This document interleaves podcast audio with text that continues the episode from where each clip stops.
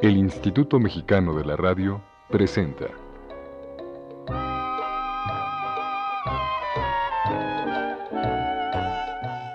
La magia del cuento.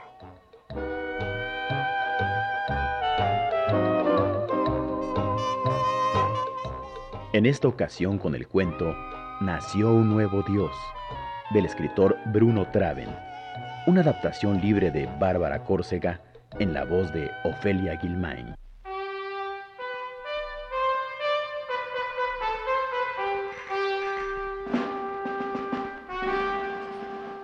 Poco después de conquistar México, Hernán Cortés formó una nueva expedición hacia el sur. Esta tenía, entre otras miras, la de encontrar el lugar donde el Atlántico se uniera al Pacífico. En aquellos tiempos se tenía la idea de que las Américas eran inmensas islas y no una masa continental que se extiende del Ártico al Antártico.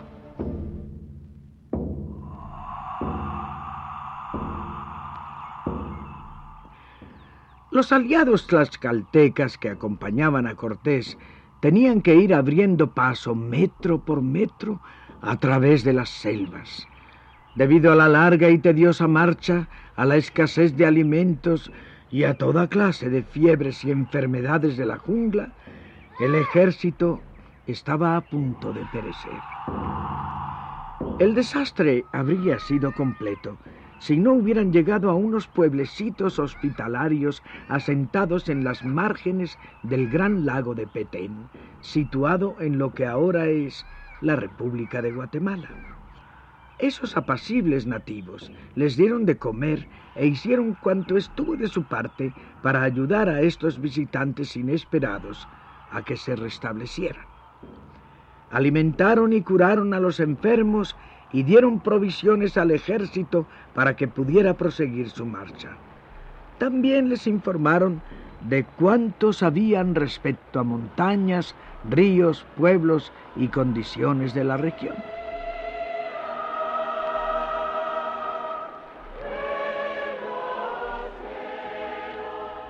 Como en casi toda expedición de españoles en aquellos tiempos, los acompañaban frailes, estos sustituyeron las imágenes de los dioses indígenas por las que llevaban de la Virgen, Santiago, San Antonio y media docena más.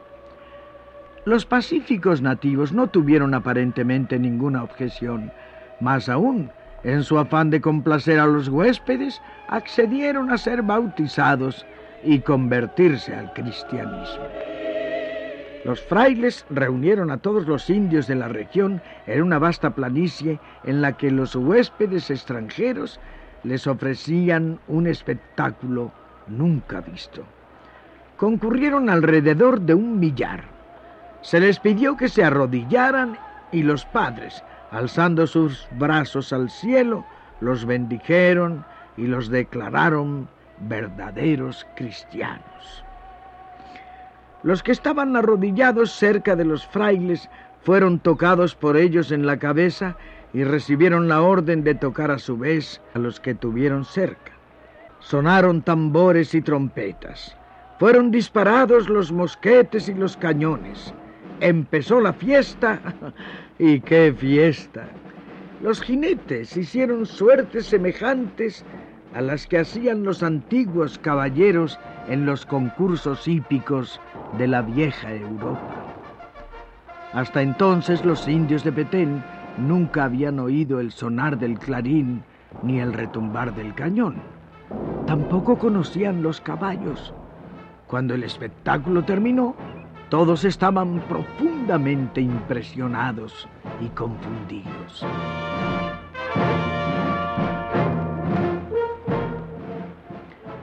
En verdad debe haber sido algo impresionante.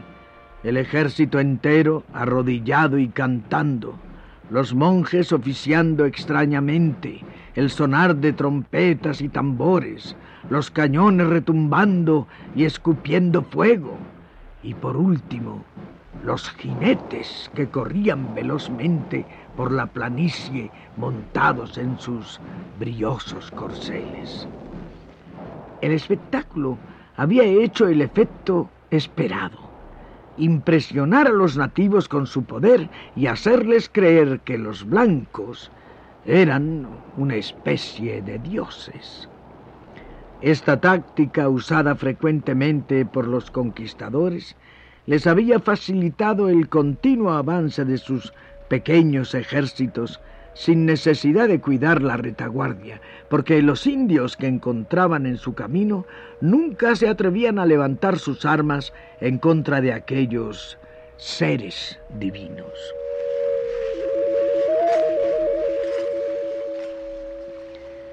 Afortunadamente aquellos inofensivos nativos no poseían ni una sola joya de oro o plata.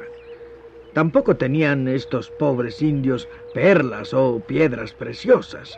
Vivían casi exclusivamente de lo que este gran lago producía, y aún estos productos no se obtenían con solo pararse perezosamente en las orillas y mirar el agua con ojos soñadores.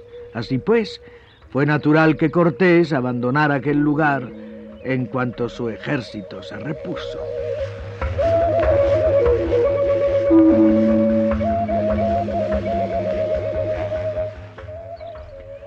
Nada pagaron los españoles por todos los servicios recibidos. Cortés los consideraba ampliamente recompensados con el hecho de que los monjes hubieran lavado sus pecados que ellos hasta entonces ignoraban tener, facilitando así su entrada al cielo.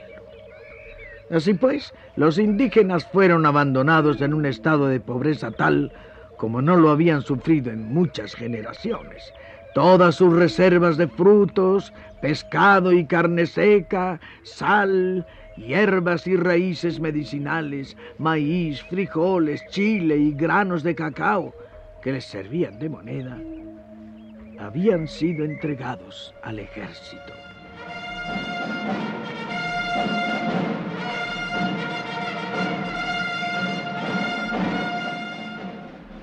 El día de su partida, Cortés decidió demostrar a los indios su gratitud regalándoles un caballo. El animal estaba seriamente herido en una de sus patas, de tal manera que habría sido inútil obligarlo a caminar en esas condiciones. Los ingenuos aborígenes aceptaron el gran regalo con una emoción sin límites. Después de esa prueba de generosidad, los visitantes desaparecieron tan misteriosamente como habían llegado.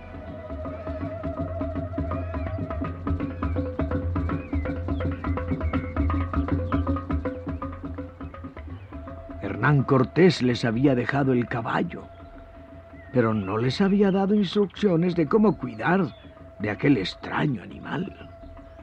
Sabido es que los indios siempre temieron a los jinetes en, sus corceles, incluso llegaron a creer en la unidad física del jinete y el caballo.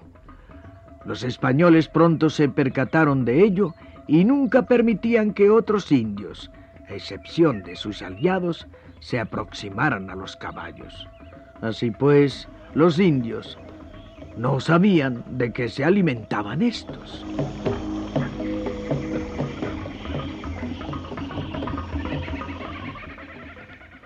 Ahora ya los nativos de Petén tenían un caballo. La noticia se esparció por toda la región. Mucha gente llegó a admirar aquel cuadrúpedo extraño que los hombres blancos y barbados habían dejado. Los nativos asociaban a aquel animal con el fuego y el estruendo de los cañones y lo miraban con gran reverencia. Pronto lo declararon Dios. Le llevaban las flores más hermosas y los mejores frutos, regalos que acostumbraban ofrecer a sus dioses en los templos.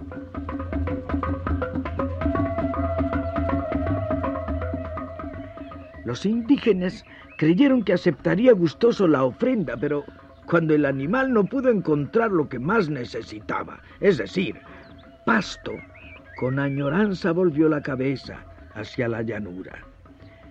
En ella se destacaba una buena parcela cubierta del mejor pasto imaginable, no lejos de las milpas cargadas de elotes tiernos. No podía el pobre caballo disfrutar esas delicias debido a que se encontraba fuertemente atado. Los curanderos entristecieron profundamente al ver a aquella divina criatura rechazar desdeñosamente la fruta y las flores. Creyeron haberlo ofendido.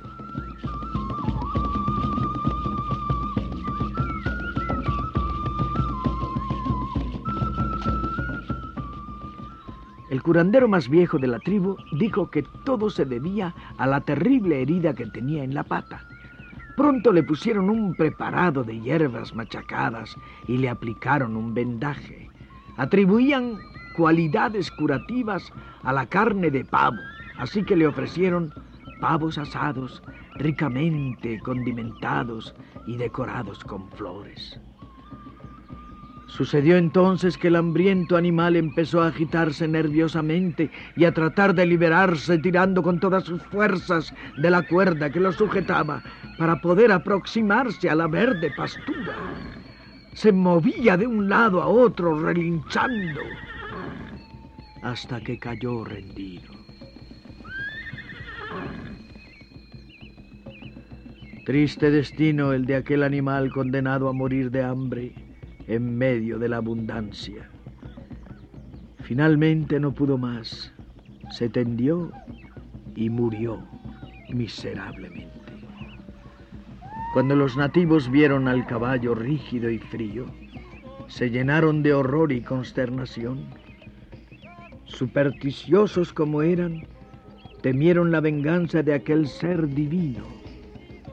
Para protegerse, le rindieron al caballo todos los honores que las deidades tienen derecho de exigir a los hombres atemorizados. El animal fue enterrado en medio de grandes ceremonias y sobre su tumba se erigió un templo.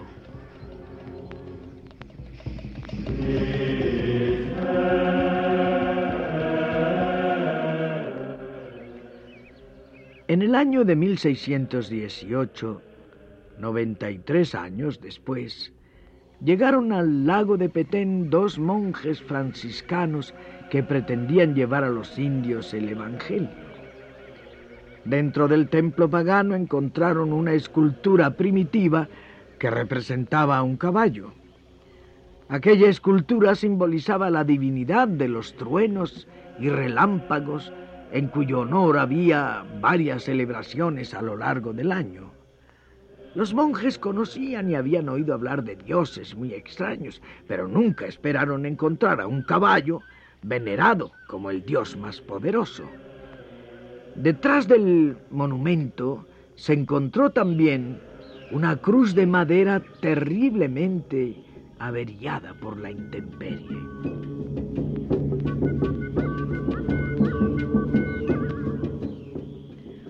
La noticia del extraño hallazgo causó tremenda sensación. Se llegó a conclusiones fantásticas respecto al origen de la cruz en conexión con la imagen de un caballo y en un continente en el que los caballos eran desconocidos. Cuando las especulaciones y las teorías llegaron a hacer pensar a los sabios que uno de los apóstoles, en persona, había llegado a América al principio de la era cristiana, cierto historiador encontró en una de las cartas de Cortés unas líneas referentes a la expedición a las Cibueras.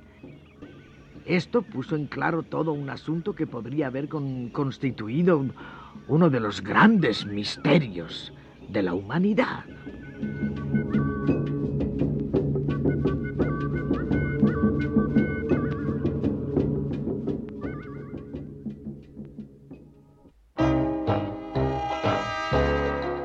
El Instituto Mexicano de la Radio presentó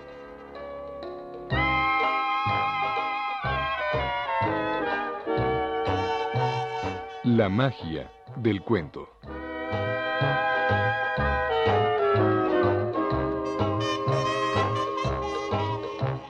En esta ocasión con el cuento Nació un nuevo Dios, del escritor Bruno Traven, una adaptación libre de Bárbara Córcega en la voz de Ofelia Guilmain.